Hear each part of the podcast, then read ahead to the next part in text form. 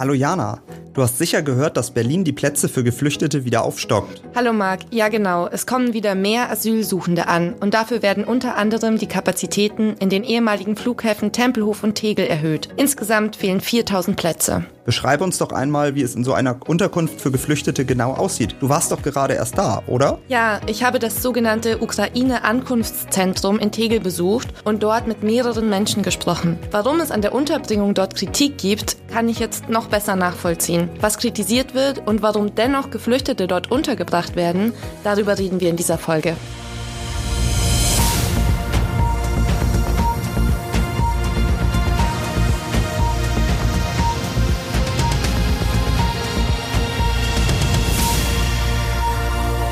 Damit hallo und willkommen zu einer neuen Folge unseres Shortcasts Erklär's mir, ein Podcast der Berliner Morgenpost. Ich bin Marc Hofmann, Redakteur bei der Berliner Morgenpost und mir gegenüber steht meine Kollegin Jana Treffler. Erzähl doch mal, wie sieht es in der Unterkunft in Tegel aus? Was als erstes auffällt, wenn man sich dem ehemaligen Flughafengelände nähert, ist, dass alles eingezäunt ist. Da sind hohe Zäune mit Stacheldraht obendrauf. Das ist zum Teil sicher noch ein Überbleibsel des Flughafenbetriebs und der Sprecher des Landesamts für Flüchtlingsangelegenheiten, kurz LAF, hat mir außerdem erklärt, dass Tegel immer noch als Militärflughafen in Betrieb ist. Trotzdem, rein in die Flüchtlingsunterkunft kommt man nur mit dem Bus. Dafür gibt es eine eigene Buslinie, die 410. Im Bus sind dann nur noch Geflüchtete und Mitarbeiter und beim Aussteigen werden alle kontrolliert, ob sie auch ihre Registrierkarte dabei haben.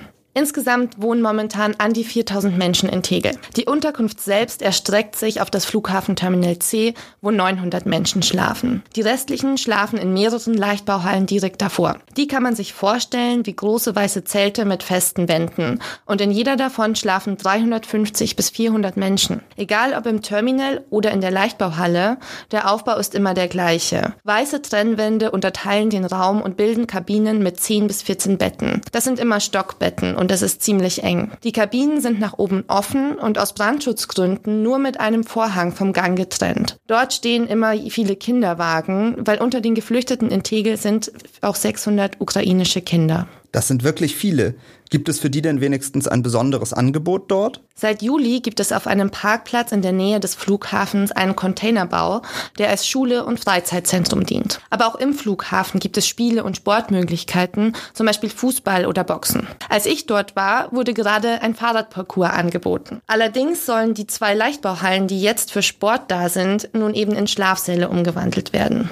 Die Senatsverwaltung für Soziales versichert jedoch, dass sie zwei neue Sporthallen errichten will. Das wird vor allem im Winter wichtig sein, wenn es zu kalt ist, um draußen zu spielen. Die Freizeitaktivitäten in dem Schulzentrum finden meistens um die Mittagszeit statt und deswegen nehmen die Kinder eher selten daran teil. Das hat mir ein Mitarbeiter dort erzählt. Und der Grund dafür ist, dass es in der Unterkunft nur bis 14.30 Uhr Mittagessen gibt und die Kinder das nicht verpassen wollen. Und das wollen sie nicht verpassen, weil es ihnen so gut schmeckt? Nicht ganz. Man kann in Tegel nicht selbst kochen. Die Menschen sind auf das Kantinenessen angewiesen. Jeden Tag gibt es eine Suppe oder einen Eintopf. Das Essen ist immer wieder Gegenstand von Beschwerden der Geflüchteten. Sie würden lieber selbst kochen und die Qualität ist offenbar nicht die beste. Mehrere Menschen dort haben mir erzählt, dass es manchmal bereits um 14 Uhr oder 10 nach nichts mehr gibt und sie dann bis zum Abendessen warten müssen, bis sie wieder essen können. Aber ist es nicht wenigstens praktisch, dass das Essen gestellt wird? Würden die Menschen, wie ursprünglich geplant, wirklich nur wenige Tage in Tegel bleiben, bevor sie in eine Gemeinschaftsunterkunft einziehen, auf jeden Fall.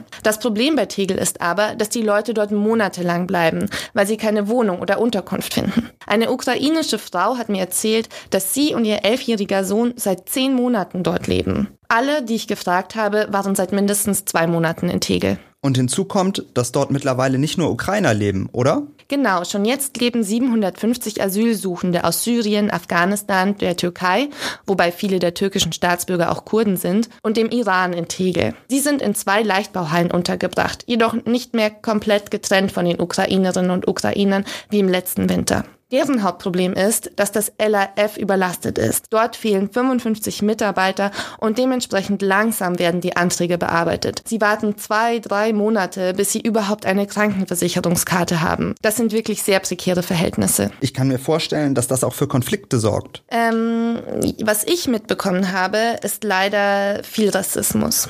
Manche Ukrainer, mit denen ich gesprochen habe, geben dann zum Beispiel den Syrern Schuld, dass es nicht genug zu essen gibt. Fragt man wiederum Deutsche, die in der Nähe von von Tegel wohnen, heißt es, die Ukrainer seien laut und würden ihren Müll dalassen. Welche Art der Unterbringung wäre denn besser, Jana? Höhere Chancen für die Geflüchteten, am normalen Berliner Leben teilzuhaben, würden definitiv dezentrale Unterkünfte bieten, die über die Stadt verteilt sind. Eigentlich hatte der Senat 2018 beschlossen, dass jeder Berliner Bezirk 1000 Plätze für Geflüchtete in dezentralen Unterkünften schaffen soll. Davon wurden jedoch nur 7000 umgesetzt. 5000 fehlen noch. Ich habe noch eine letzte Frage. Was ist dir denn besonders in Erinnerung geblieben aus der Unterkunft in Tegel? Neben diesem kargen Ort, der ein Flughafen nun mal ist, mit dem vielen Weiß und Grau, sind das vor allem die Registrierkarten, die alle geflüchteten Menschen tragen. Jeder und jede hat ein Band um den Hals mit einer Karte daran, auf der ein QR-Code gedruckt ist und eine Nummer. Die werden gescannt, wenn die Bewohner das Gelände oder eine der Leichtbauhallen betreten, wenn sie zum Arzt gehen oder wenn sie Kinder sich einen Ball ausleihen wollen. Was mir dann wirklich die Sprache verschlagen hat, war, als ich einen Mann aus Afghanistan gefragt habe, wie er denn heiße. Er sagte mir seinen Namen und hat sofort seine Karte hochgehalten und gesagt, das ist meine Nummer. Die Nummer wird in solchen Kontexten wirklich Teil der Identität. Der Mensch wird zur Nummer. So kam mir das jedenfalls vor. Das ist wirklich eine eindrückliche Beschreibung, Jana. Ich und hoffentlich auch unsere Zuhörer können uns jetzt viel besser vorstellen, wie es in der Unterkunft in Tegel aussieht. Und das war's für heute mit unserem Shortcast Erklär's mir. Ihr könnt uns streamen auf Spotify, Apple Podcast und überall, wo es Podcasts gibt. Wir verabschieden uns für heute und wünschen euch eine gute Woche. Tschüss.